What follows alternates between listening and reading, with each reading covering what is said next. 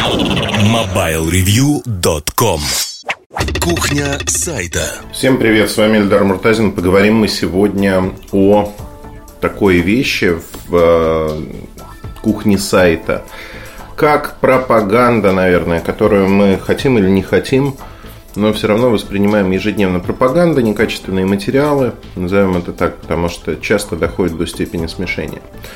Почему вообще на техническом ресурсе надо говорить про пропаганду?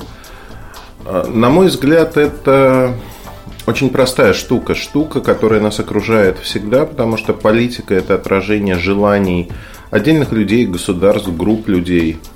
А, то, что изучает социология во многом, социодинамика и прочие вещи. И пропаганда – это такой, знаете, в концентрированном виде то, что происходит и с компаниями тоже. С тем, что люди из компании говорят, рассказывают, показывают. Наверное, вот так. Я недавно наткнулся на очередное исследование.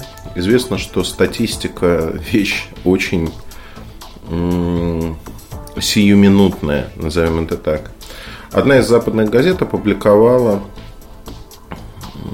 я даже не знаю, как это назвать, некий опрос без ссылки на данные, без ссылки на источник, где просто во врезке к статье говорится, что в проблемах России каждые 8 россиян, мужчин и женщин, то есть 8 из 10, винят президента Владимира Путина.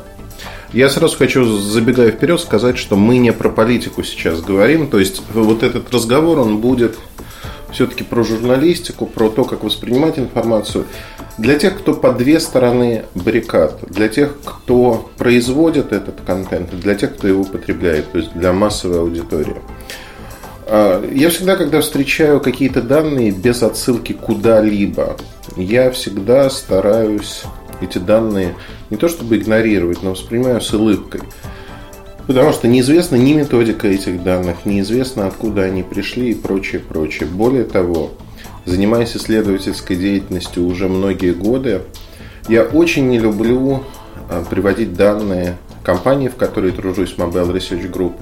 Почему? Потому что, как правило, эти данные невозможно извне проверить.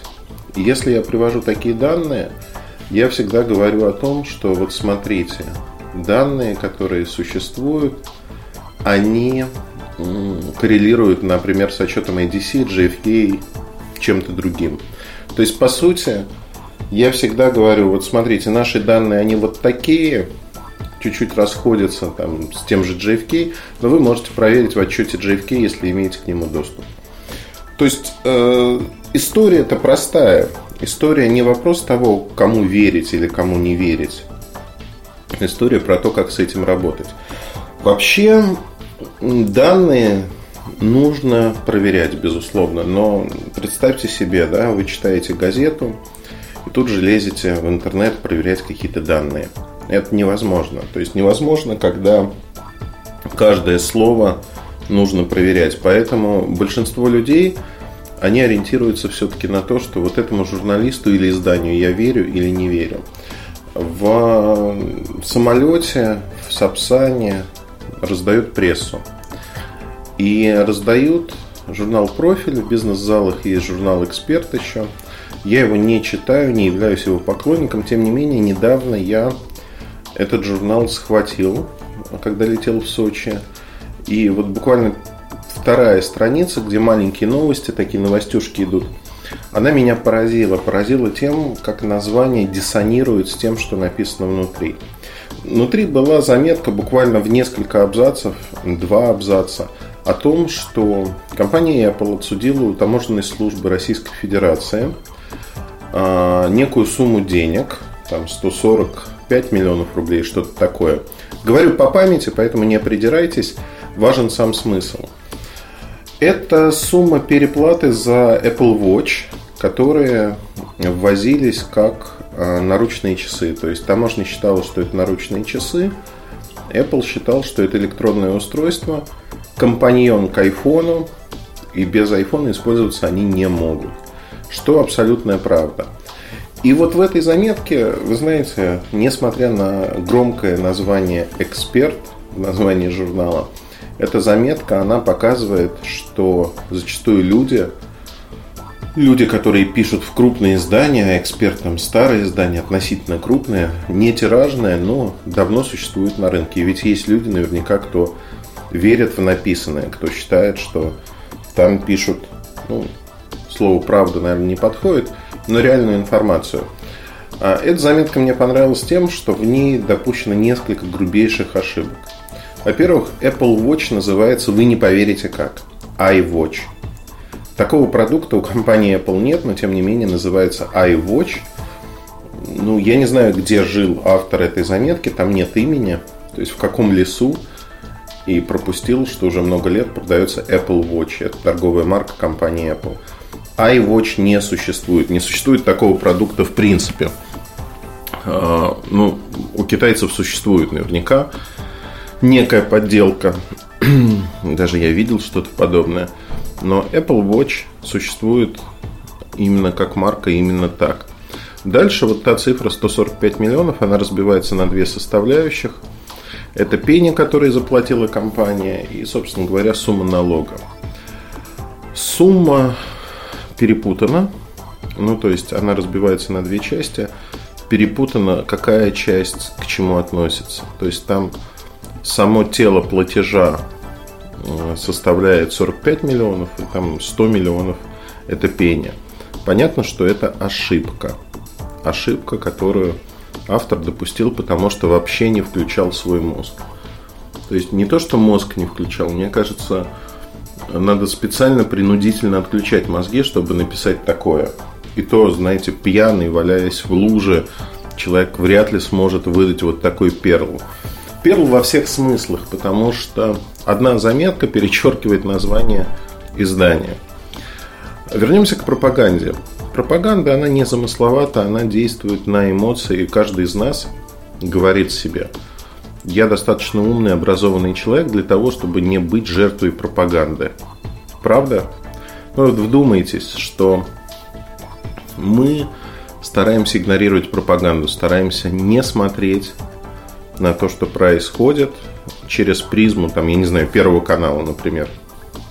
Но порой происходят ситуации, когда хотим мы того или нет, пропаганда эмоционально мы получаем такой всплеск, встряску, а, когда мы начинаем реагировать.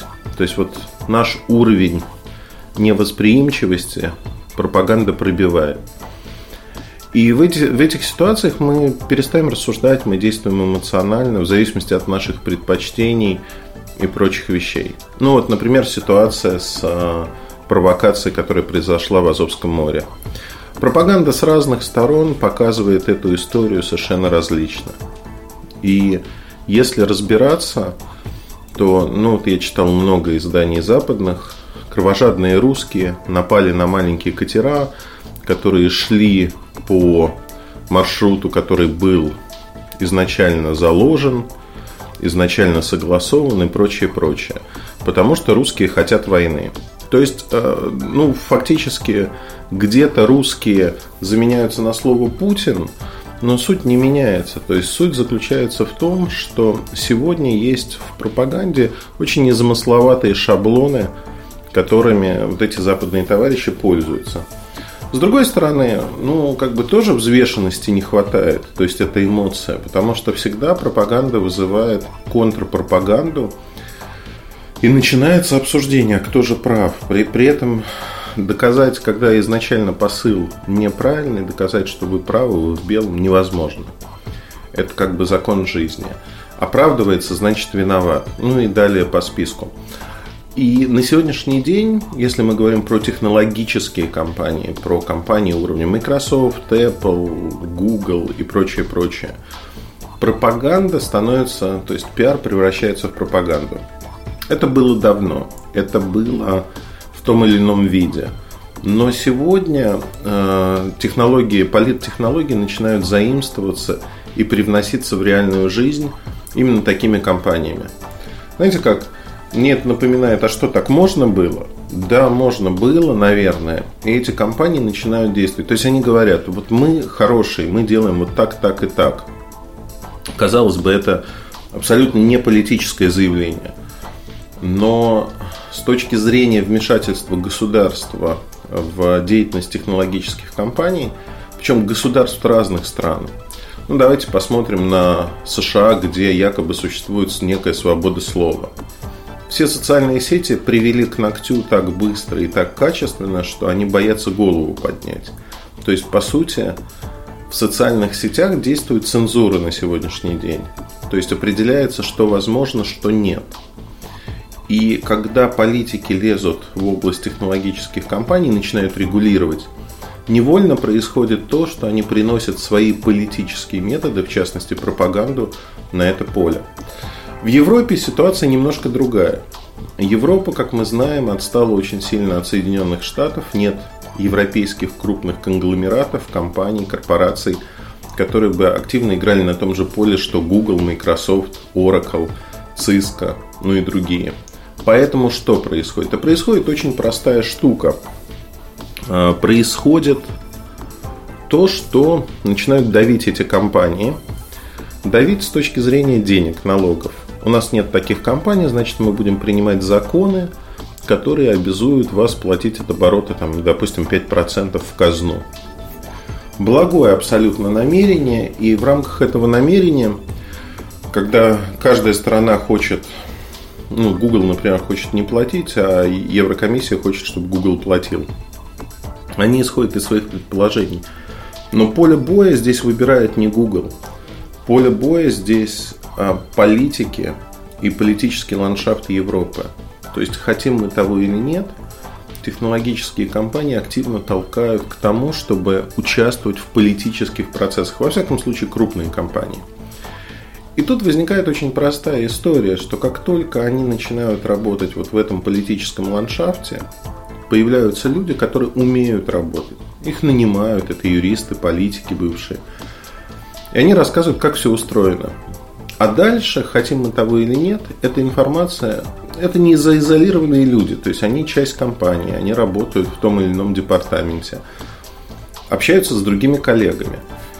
И у кого-то всегда, это всегда происходило, у кого-то рождается светлая идея. Говорят, слушайте, ну вообще история это хорошая. Вот смотрите, вы занимаетесь пропагандой, по-разному ее называют, а мы же можем это использовать в нашем подходе к рынку. Вот мы называли раньше это пиаром, но пиар более тонкая материя, а тут грубо воздействует на эмоции. И это будет работать. Добавим сюда рекламный бюджет, и это будет работать.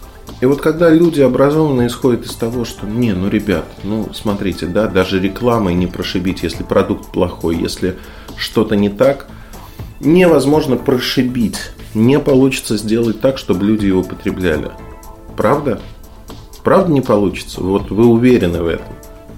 А я вам могу сказать, что получается, получается раз за разом. То есть понятно, что люди обучаются рано или поздно, но первоначально можно вскинуть в рынок продукт, это функция от рекламы, функция от маркетинга. Можно вскинуть продукт, который некачественный, более того, продукт, который изначально ломается и при этом стоит достаточно много денег. И здесь возникает очень интересная такая, знаете, сюжетная развязка. Компании начинают этим пользоваться, потому что здесь и сейчас, в моменте, чтобы добиться неких показателей, это очень легко сделать. И когда мы смотрим на рынок, я могу вот сказать, наверное, по пальцам одной руки сегодня перечислить крупные компании, которые не используют такие методы. А все остальные используют уже.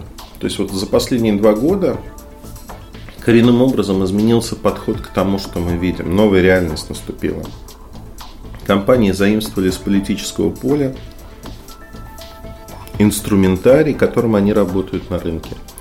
И это, на мой взгляд, новая реальность, в которой нам надо привыкать жить. Понятно, что мы как пользователи, как покупатели в какой-то мере получаем прививку от этого, потому что когда идет некое воздействие, оно себя рано или поздно исчерпает.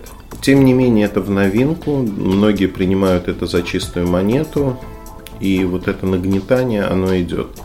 Вообще информационный шум, информационное давление на человека в современном мире резко выросло. Резко выросло и становится очень важным а, отключаться от информационного потока периодически.